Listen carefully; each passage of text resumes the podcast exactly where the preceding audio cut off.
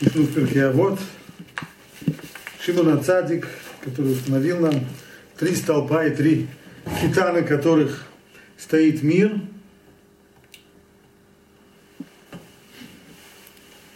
Тора, Вавода у Гмилут Хасадим.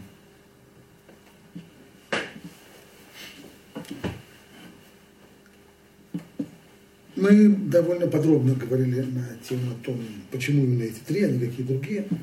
Сегодня добавим еще несколько взглядов. В чате.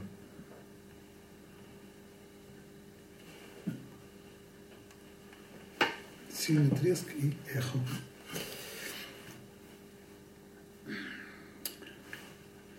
Еще несколько моментов дополнительных. Значит, Тура Абуда в минут хасадим. Абуда. Мораль не здесь в комментарии, который мы изучали, а мораль совершенно в другом месте, в Натива Абуда. В Нативот Улам Натива Абуда он спрашивает следующую вещь. Общий, общий вопрос такой. Нам всем очевидно, что Абуда каждый раз объясняет, что Абуда имеется в виду Абуда да Курбанот, то есть принесение жертвоприношений в храме, или в наше время, когда уже жертвоприношений нет, то, что есть вместо жертвоприношения, есть молитва. И мы к этому привыкли. Естественно, вот она. Моя Авдаши Белев, так и называет, называется в Торе, в Талмуде, служение в сердце, молитва. Вопрос почему? Почему жертвоприношение и молитва можно назвать служением? Что такое служение? Слуга служит своему господину. В чем он служит своему господину? Он э, делает для него какую-то важную для господина работу.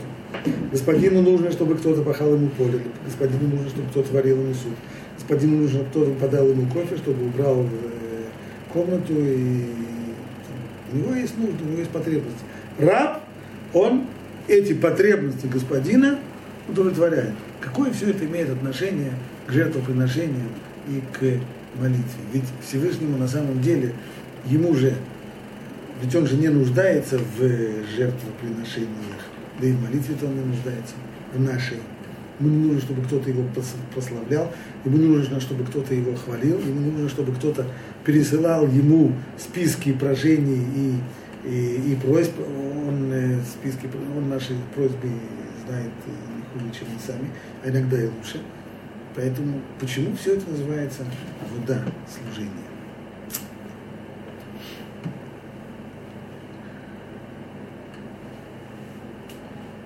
Ответ морали следующий. Мы не совсем точно понимаем, что означает это слово раб или служащий. Для нас, это, для нас это просто, что это тот, кто удовлетворяет потребности господина. Это не так. Раб – это тот, кто принадлежит господину. Вот одно определение. Стало быть, а вода, служение – это такие действия, которые демонстрируют и реально воплощают факт принадлежности человека Богу. Вот в чем дело. Вот что мы сейчас ищем. В каких действиях проявляется эта принадлежность человека Богу, говорит Мара.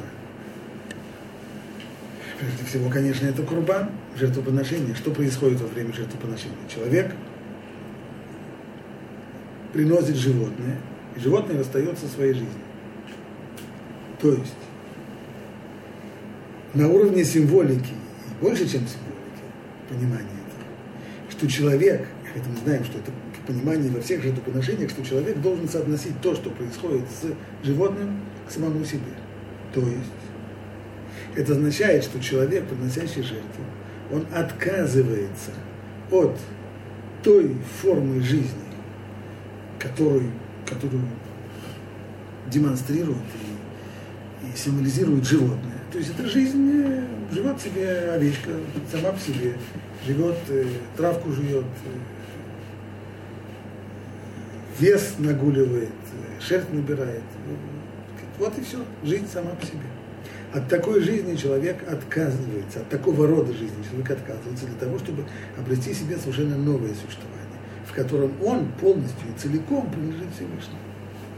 Вот этот вот отказ от собственной жизни, от жизни от жизни отдельной, от жизни отделенной, от жизни человека, который сам по себе, он-то является на самом деле актом жертвоприношения. То есть человек, отдавая свое животное, свое имущество, и имея в виду при этом еще не только свое имущество, но и самого себя, свою жизнь, тем самым подчеркивает, что он на самом деле у него своего ничего нет, все, что у него есть, и все то, что он, что он собой представляет, это он принадлежит Всевышнему. В этом смысл жертвоприношения. Поэтому жертвоприношение воспринимается как авода, наиболее, наиболее точно характеризующая принадлежность человека Всевышнему. Ну а молитва? Жертвоприношение. Молитва. Опять же, если мы воспринимаем молитву как способ э, выпрашивания у Всевышнего э, каких-то нужд, ради которых сначала, как, как нас научили мудрецы, что сначала нужно, это должно, должно быть, э, нужно похвалить, должна быть хвала, проход, потом просьбы, а потом благодарность. Какое-то отношение имеет тогда действительно к, к, да, к служению. На самом деле, давным-давно, уж больше ста лет тому назад, сформулировал это э, Рабхайм Соловейчик из, Близко. Знаешь, что до этого никто этого не знал, так, он наиболее четко это сформулировал и показал нам. Что является сутью молитвы? Известно его это противостояние. Он показывает, что Рамбам вроде бы сам себе противоречит в Аллахе. С одной стороны, получается по Рамбаму, что если человек не может сосредоточиться, нет у него, нет у него кавана, тогда не имеет смысла молиться вообще. Да?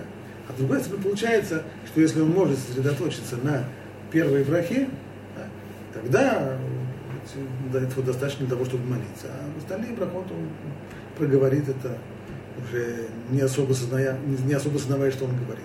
Ответил Рыбхайм, никакой, никакого здесь противоречия нет, потому что Рамов говорит о двух видах каванот. Кавана первая, это кавана сознание человека, что он умедлив на что он стоит перед Богом, лицом к лицу. А это это суть молитвы. И если этого сознания человеку не хватает на протяжении хотя бы одной брахи, не обязательно первой, и второй, и третьей, и четвертой, половину седьмой, или третьей, девятой брахи, сколько бы то ни было, то тогда молитва не молитва, потому что это просто прочтение текста, это не молитва. Если же речь идет о другой каване, а именно кавана, понимание слов, которые произносишь, вот там установила Гмара правило, что если ты в состоянии удержать мышление, чтобы соображать, что ты говоришь во время первой брахи, а дальше тебя уже куда-то унесет, то это сойдет. Это сейчас отхак, это, это тоже молитва. Но что касается первого осознания, осознания того, что ты стоишь перед Богом и ты с ним говоришь, да, то если этого нет, то это не молитва. Значит, молитва, оказывается, это не способ, не способ передачи Всевышнему просьб и. Молитва – это побыть некоторое время, несколько минут в состоянии, когда ты перед Богом. Так, когда ты к Нему приблизился, максимально обращаешься к Нему на «ты», да? и когда этого достиг, тогда что? Вот здесь дальше начинается перечисление того, чего мне не хватает. А это тогда зачем? И если смысл молитвы в том, чтобы стать перед Богом и говорить с Ним на «ты», то почему нужно Ему рассказывать о том, чего мне не хватает? Опять же, Он лучше меня знает, чего мне не хватает.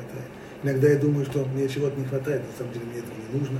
А иногда я думаю, что мне, мне этого хватает, а на самом деле мне этого не хватает. Зачем тогда?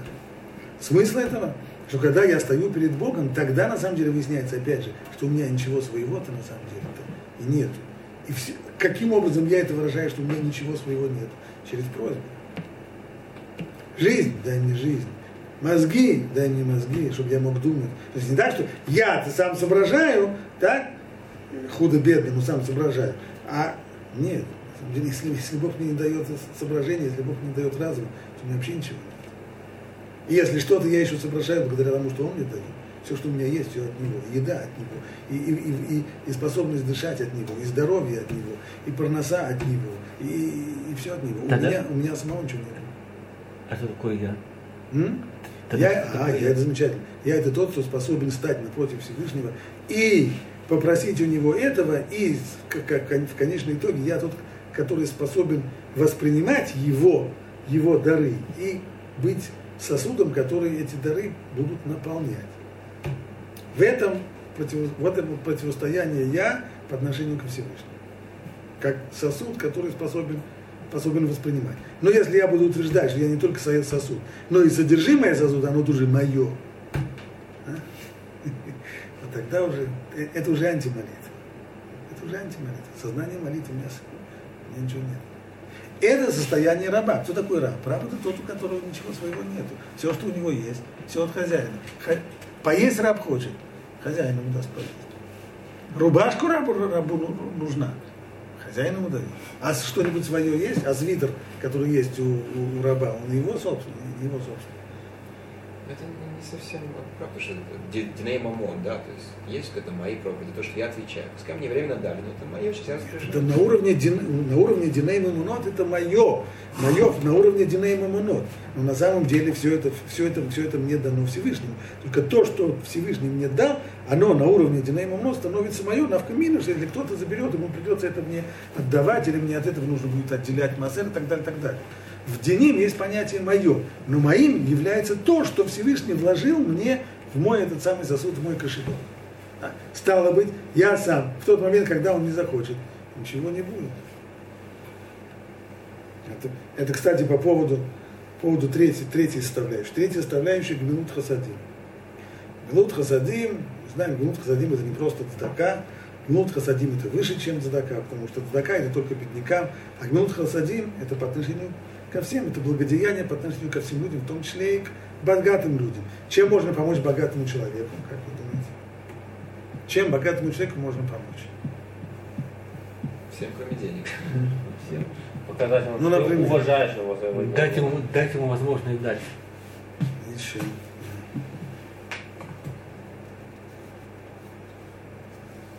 Иногда подать совет богатому человеку. Богатый человек, денег у него много, нужно сообразить, что с ними делать и как себя повести. Совет ему можно дать. Улыбнуться ему можно. Успокоить его можно. Богатый же не значит, что он не за турками и не за... Молиться за него. Масса вещей можно. Это как, как, как бедным, как бедным, как бедным, так и, так и богатым. Это Гмилут Хасади. Рассказывают, что был в одном городе один еврей, который был достаточно богатый, будучи богатый, при всем том, он много времени учебе уделял, не в пример другим жителям того города. И на молитве всегда был первым, никогда не, не пропускал он Фила Бицигор, всегда общественной молитвой, всегда молился очень сосредоточенно просто. В один прекрасный день Равин ему сказал, что знаешь, что, как мне кажется, я не знаю, у меня такое впечатление, что при твоем достатке ты бы мог э, таки давать немножко больше, чем ты даешь. Что ответил ему богач Рэпи? Шимон Цадик сказал, что на трех столпах стоит мир.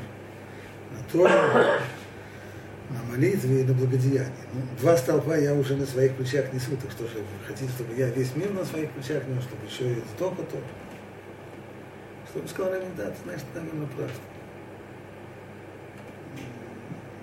Ты прав действительно.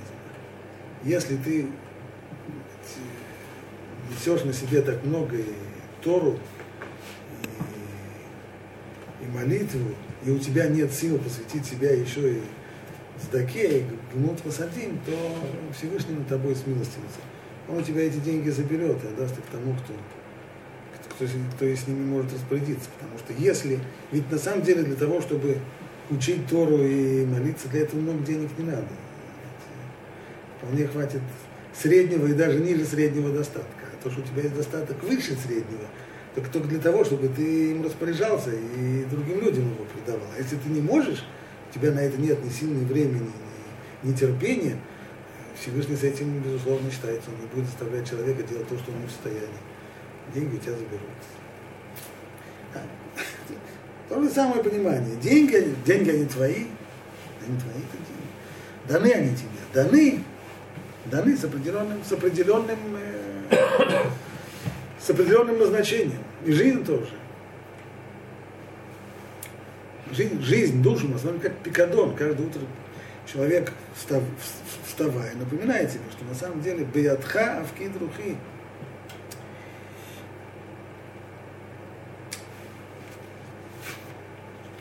Еще одно объяснение по поводу молитвы, почему это вода, мы находим у Рыбарна Котлера. В принципе, направление мысли близкое, но все-таки несколько иное. Мы Рыбарна Котлера следующую вещь. Если есть э, правитель, царь, правитель, который издает законы,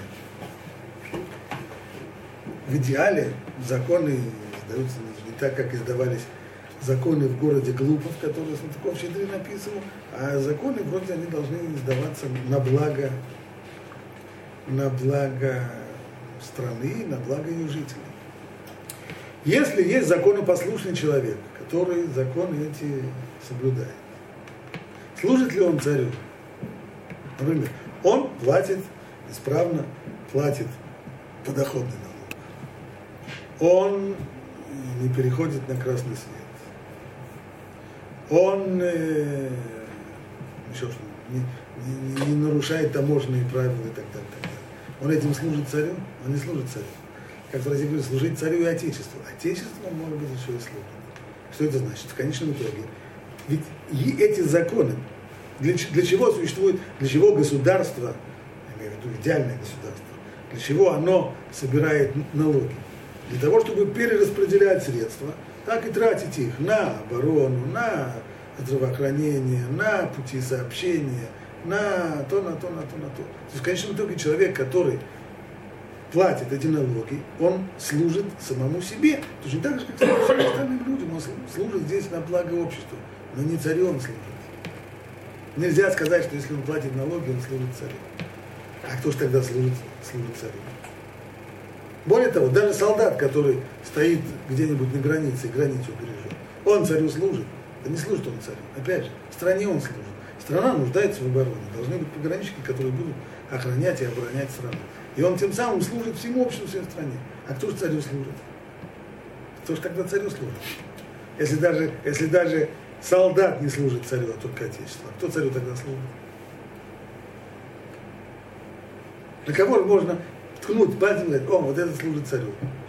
Прислуга, совершенно верно. Тот, который царю сапоги чистит, тот, который царю пиджак подает, тот, который царю кофе варит, вот они и служат ему, непосредственная прислуга. Перенесем это сейчас на, на, на нашу жизнь. Человек, который исполняет заповеди. Он, соблюдает субботу, он ест мацу в Песах, он, он много всяких заповедей. Все заповеди они тоже даны в конечном итоге. Лето в ламу, как это говорит Тора заповеди, каждая заповедь, она на благо нам. Стал бы человек, исполняя заповеди, не царю служит, а в конечном итоге себе на благо он действует. А где же есть чистая, чистая абсолютно служба царю?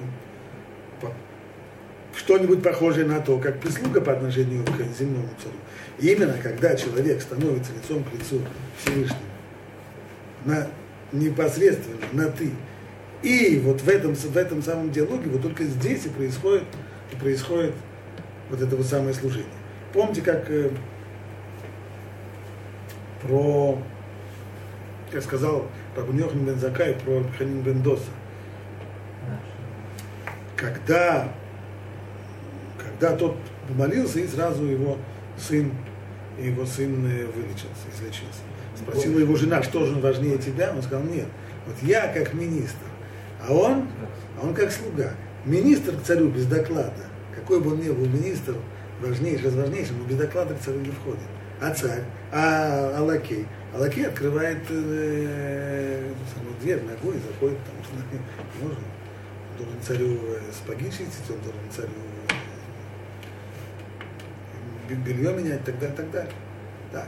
Так вот, молитва это именно вот то самое служение. Там, где нет вот этого на благо себе, там, где есть исключительно только личные, личные отношения с царем. Личные отношения с царем, там, где человек способен встать перед царем, сказать ему Баруха, да, на ты, вот только там начинается вот это вот личное отношение и служение царю.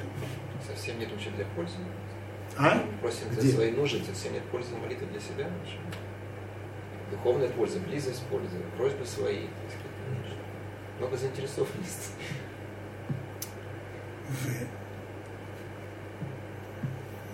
Дело здесь, дело здесь не столько в том, что а, а, а прислуга, прислуга, которая, которая царю служит, она зарплату не получает? Получает, конечно, и кормит царского стола и так далее, и так далее. Но здесь он служит царю непосредственно. Здесь нет на уровне всех остальных законов. Так, законы, царь издал законы, законы-то царские, царские. Царь издал законы, но он их издал на благо людям. А то, что ему кофе нужно, это ему непосредственно. И вот здесь вот начинается вот этот вот непосредственный контакт слуги с царем. То же самое в молитве, когда человек входит в непосредственный контакт, это на ты,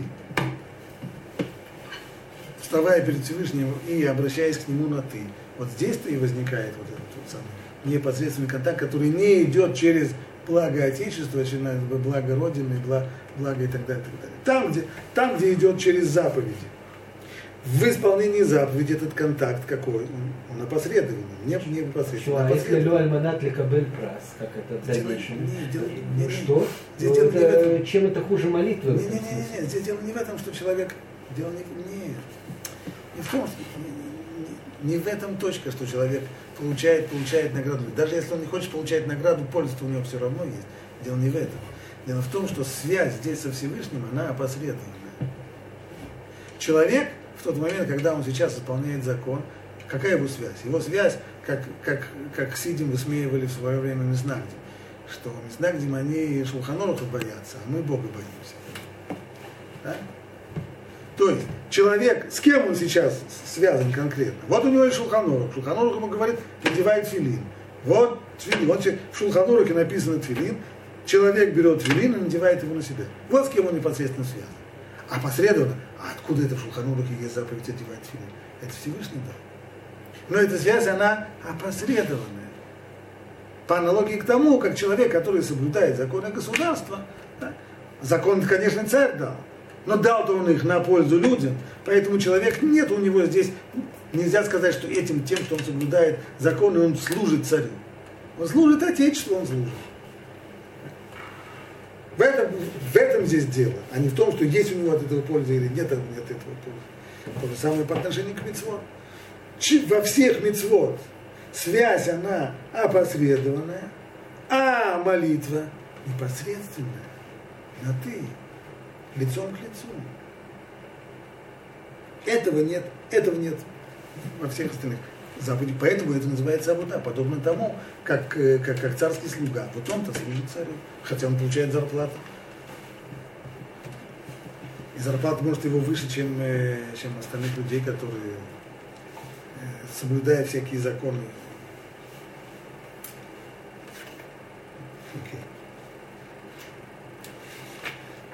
Теперь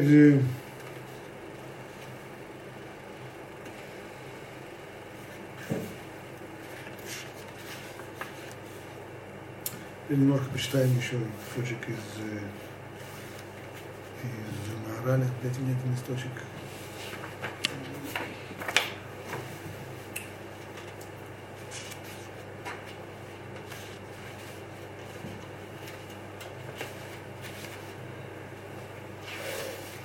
После трех точек. То, что ты уже узнал –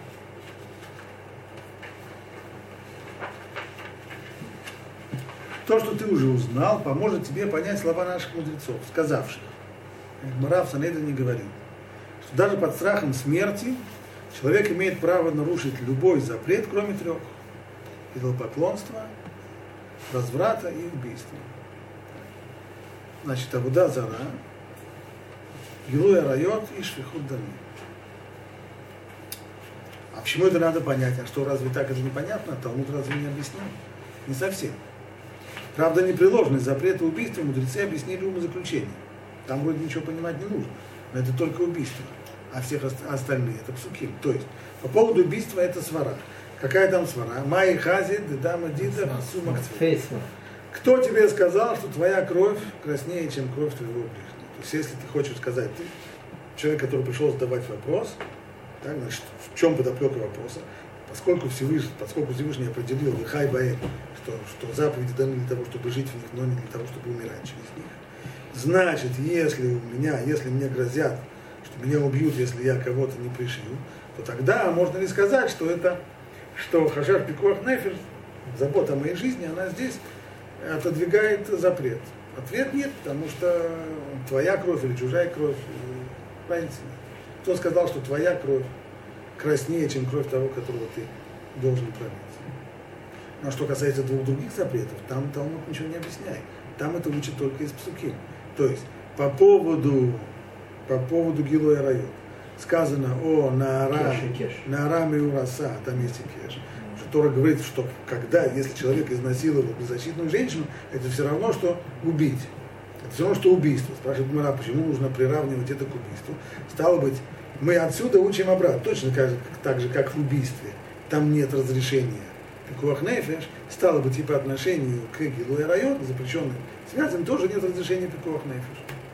Это первое. Второе, по поводу Авудазара. По поводу Авудазара это снова посуд. Вавту это Шем Лукеха Бехоль Вавха, Бехоль Навшиха, Афилу Нутелит Навшиха. Люби всей своей душой, не имеется в виду душа, в отличие от тела. Так, имеется в виду, что такое душа? Жизнь имеется в виду. Люби своей жизнью. То есть, значит, если даже если он потребует у тебя жизнь, все равно, все равно за, за их удашем, за, единство, за единственность Бога нужно отдать и жизнь тоже. И стало быть, нет никакого объяснения, почему вот эти два запрета, вода зара и гилуя райот, они таковы, что даже ценой жизни, что их нужно соблюдать даже ценой жизни. Почему остальные запреты нет?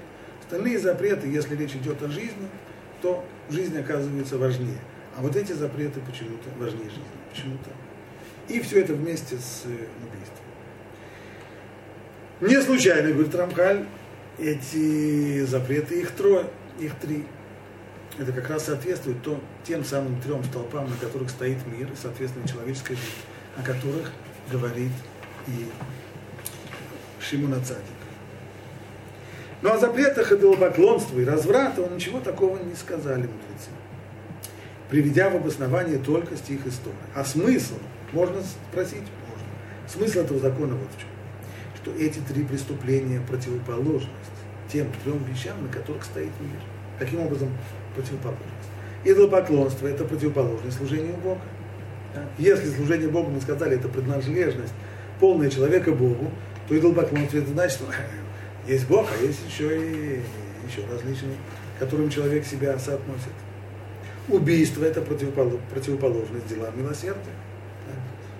Гнус Хасодин – полная противоположность. Один старается угодить ближнему, делает для него всякое добро, которое по букве закона вообще не обязан бы делать, а другой вообще хочет уничтожить своего ближнего. Полная противоположность. Разврат – это противоположность Торы, как мы уже объясняли выше. Ибо Тора – это чистая духовность, отделенная от материи. И только с помощью духовной Торы человек и может освободиться от материальности. И это вообще нет необходимости доказывать. Эта мысль проходит красной нитью через все книги Маоралев. Всюду везде он это подчеркивает. Что противоположность Торе – это Килуя Райот.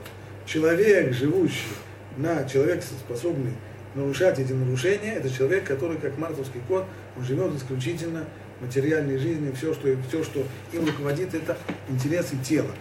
И это прямая противоположность Торы, которая поднимает человека на духовный Противоположный этому разврат поскольку человек приверженный ему следует влечениям. И потому подчинен материальности настолько, что ничем не отличается от животного, лишенного разума. Наши мудрецы тоже сказали, что разврат это животный поступок. Где это говорят? Что именно разврат животный поступок? Не нарушение субботы. И, и не есть свинину, а именно разврат. Где? Масехет Сота. Спрашивает Гмара Масехет Сота, почему жертва неверной жены, Сота, когда, когда идет проверяться в Бейт Мигдаш, что она приносит минха из Минхат Цеурим, хотя все миноход в храме, они исключительно пшеница. Еще высший сорт пшеницы. А здесь ячмень.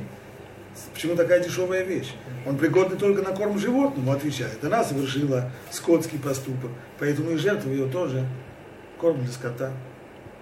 А съесть свинину это не скотский поступок, совсем другое.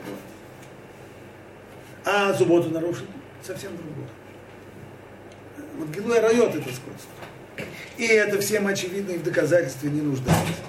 И еще наши мудрецы там задают вопрос, почему в рассказе о неверной жене слово китисте, когда изменить сходно со словом штут китиште, когда сойдет с ума, отвечает Эй, аминафим, нуафим, адше, тиканес бэм руах штут. То есть человек, когда у него разум на месте, тогда он э, блудом не будет заниматься. И если только ему уже руах штут вошла в него, то есть когда он, в общем-то, уже разума лишается, вот тогда он себя ведет как, как животное, как мартовский кот. Таким образом, человек не ударяется в разврат, пока его не хватит безумия. И он не уподобляется животному, полностью материальному. Вот тогда-то начинается разврат. Поэтому разврат называется противоположностью Торы. И так у нас получилось, что три этих нарушения, они противоположны тем трем столпам. То есть они подрывают те три столпа, на которых стоит мир. Вот теперь, говорит мораль, стало ясно, почему эти три преступления нельзя совершить даже под страхом смерти. Ведь само существование человека определяется перечисленными тремя вещами. То есть, ведь человек-то это мир в миниатюре. Значит, если мир стоит на трех столпах, то и человек стоит. Его жизнь тоже, она покоится на этих трех столпах Тура, Вуда, Хасадим, на которых стоит мир. И если они превращают, превращаются в свою противоположность, тогда существование человека прекращается. То есть человек, он существует, но на самом деле он уже и не живет. Поэтому если человек решит спасти свою жизнь, совершив одно из этих преступлений, жизнь-то он на самом деле не спасает. Потому что хотя он остается еще живым на уровне биологического существования, но жизни как таковой, уже нет уже это же не жизнь. Если в существовании мира оно на этих трех столпах, то также и стало существование человека. И если этих трех столпов нет, или они превращаются в свою противоположность, тогда и жизнь, и существование человека, оно уже не жизнь. Стало быть, не жизнь он себе купил этими преступлениями, а купил он себе не жизнь. Так получается, если так, то человек сделал довольно думаю, дурацкий поступок. Потому что так умирать или продолжать жизнь живого трупа, только если бы он так умер, он мог бы еще и праведником, который не нарушил ни одного из этих законов. А так он живет как живой труп, еще и нарушивший эти законы. Поэтому не, не, не имеет смысла покупать, себе, приобретать себе жизнь нарушением этих законов. Поэтому если человек решит спасти свою жизнь, совершив одно из этих преступлений, все равно же окажется, что этого человека-то на самом деле уже нету. Так лучше пусть умрет невиновным, чем виновным. פייגי, תקשיב לבית כנסת עוד מעט אני יוצא. איפה? טוב, תתקדמו לבית כנסת, כן? תתקדמו לבית כנסת. אה, בסדר, אה, סליחה. בסדר, כן, בסדר. извиняюсь. Ведь если, ведь если добро тождественно существованию, то его противоположность означает небытие. И не важно, что это преступление совершено под принуждением. То, что мы говорим, что человек продолж, будет продолжать жить как живой труп, но ведь он же не виноват. Ведь он же на самом деле его уже вынудили, ему уже угрожали смертью, он же не сам. Без разницы, потому что если человек принимает яд, если кто-то человеку угрожает, и говорит, либо пей яд, либо я тебе башку размажу. Я же не виноват, что я яд выпил, что но все равно яд выпил. Все равно, поскольку сами эти поступки ставят человека в положение противоположное существованию. Это, это не наказание ему, а это естественный результат. Нельзя применить здесь принцип исполнения заповедей требуется пожертвования. То есть то, что пикуах нефиш, духе, мецва здесь не работает, потому что человек жизнь это не приобретает. Ведь согласно сказанному, будешь жить в них, хай баем, лошадь ямут баем. Ведь само совершение одного из этих грехов, одно совершение одного из этих грехов, и есть смерть, по сути дела, не бытие. И после них быть у грешника неприменимо слово жизнь. То есть, как объясняют это комментаторы более подробно, Рамхаль, э, нет, Мораль это не объясняет подробно, но суть такова. Когда мы пользуемся языками, языком Торы, то понятия, названия понятий должны быть определены жестко и точно. Жизнь на языке Тора это не то, что мы понимаем под словом обязательно жизнь. Поэтому мудрецы говорят, садиким, домитатам, круим хаим, праведники и после смерти называются на самом деле живыми, а нечестивцы и при жизни, они на самом деле называются уже мертвыми. Так, так мертвый человек или живой, если он нечестивец. На нашем языке он вполне живой, вроде бы все параметры жизни у него есть. Происходит у него обмен веществ, встает он на весы, весы вполне реагируют, анализы сдает, все, все, все у него нормально, живой, очень даже живой. А да, это твоими глазами. Но на самом деле, по сути дела, он мертв. По сути дела, он мертв. Жизни на самом деле у него нет. Поскольку тем самым человек подрубил основы, на которых он стоит. Или, самый лучший пример, это водолаз, который спустился на дно, глубоко, глубоко, глубоко на дно спустился. А наверху там стоит компрессор, и ему гонит эту самую э, кислород или вот. А теперь, если придет кто-нибудь и компрессор закроет, или зажим поставит. Если сейчас связаться с, с этим самым, с водолазом, Вась, как дела? Все в порядке? Живой? Живой, конечно. Ну давай. Там внизу он очень живой, а здесь наверху уже нет. Зажим стоит на, на, той самой, на том самом канале, который связывает его с источником жизни. Зажим стоит. Не живой. Стало быть, в этом-то смысле человек в тот момент, когда он нарушил один из этих трех запретов, он попросту наложил, он просто подпилил те самые три столба, на которых стоит мир. Три, э, три жилы этих кислородных, да, через которые приходит к нему жизнь. Он на них зажим у него тромб там образовался. Тромб, все. Значит, кто он? По сути дела, он живой труп. И получается, что не было никакого смысла ему спасать свою жизнь путем одних этих нарушений, потому что нарушил раз, и жизнь-то не спас. Поэтому тут Тора и сказала, что в этих трех случаях не спасают, в, отличие от тех остальных заповедей, которые, нарушения которых они ужасные и страшные, и, и, и все. Но человек все-таки остается еще живым. Он живой грешник. Как тот самый э, водолаз, у которого есть язва, язва желудка с прободением, и радикулит, и, и не знаю еще, и, и камни в, в пузыре, он страшно-страшно больной. Но он живой. Но он живой. А может быть человек, который абсолютно выглядит полный здоровяк, но он уже не живой, потому что нет у него связи с, с его источником. Вот так Мара это объяснит. Окей. Нам предстоит еще один урок на тему этой мишны. Еще раз все-таки чуть более глубоко объяснить э, эти три столпа, на которых мир стоит. Поэтому уже сделаем в следующий раз.